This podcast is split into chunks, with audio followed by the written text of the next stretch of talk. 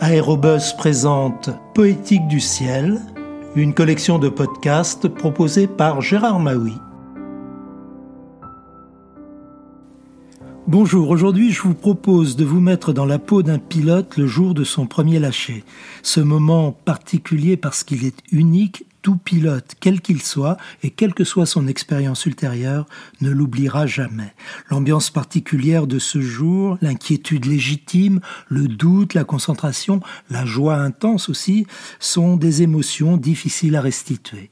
Sauf si l'on est un écrivain, comme Daniele del Giudice, dont le roman Quand l'ombre se détache du sol traduit de l'italien, a été publié aux éditions du Seuil en 1996.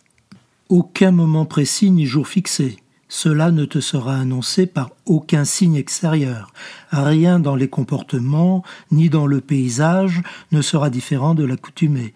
Le soleil aura de la piste, la piste qui finit dans la mer, rien en aucune manière ne te permettra de pressentir que le moment est arrivé pour toi de te retrouver dans un avion sans passager, sans pilote, sans personne d'autre que toi-même, comme dans le plus mauvais des rêves.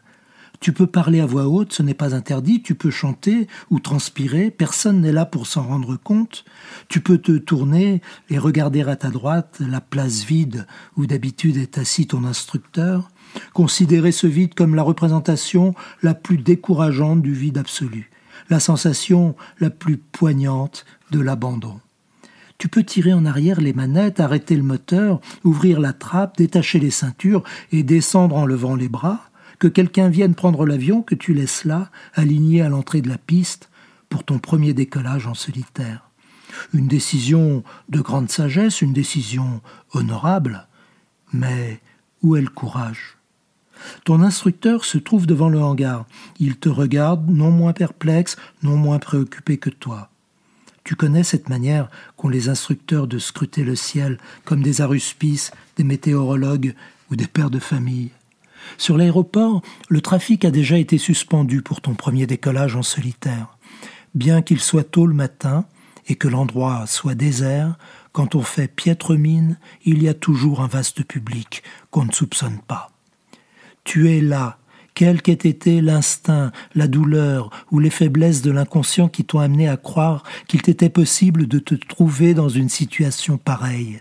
Tu es là, les pieds désespérément appuyés sur les freins afin que l'avion ne décide à ta place et ne commence à rouler tout seul. Pour son premier décollage en solitaire, c'est possible.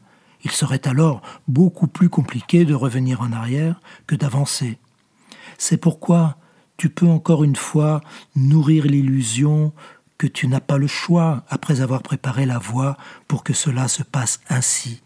Et à présent, au tout dernier instant, tendu et muet, tu veux seulement voir comment cela finira. Tu veux aller jusqu'au bout, au bout de la piste, vers cet instant de déséquilibre où tout se soulève, se cabre, quand ton ombre se détache du sol. À bientôt pour de prochaines lectures.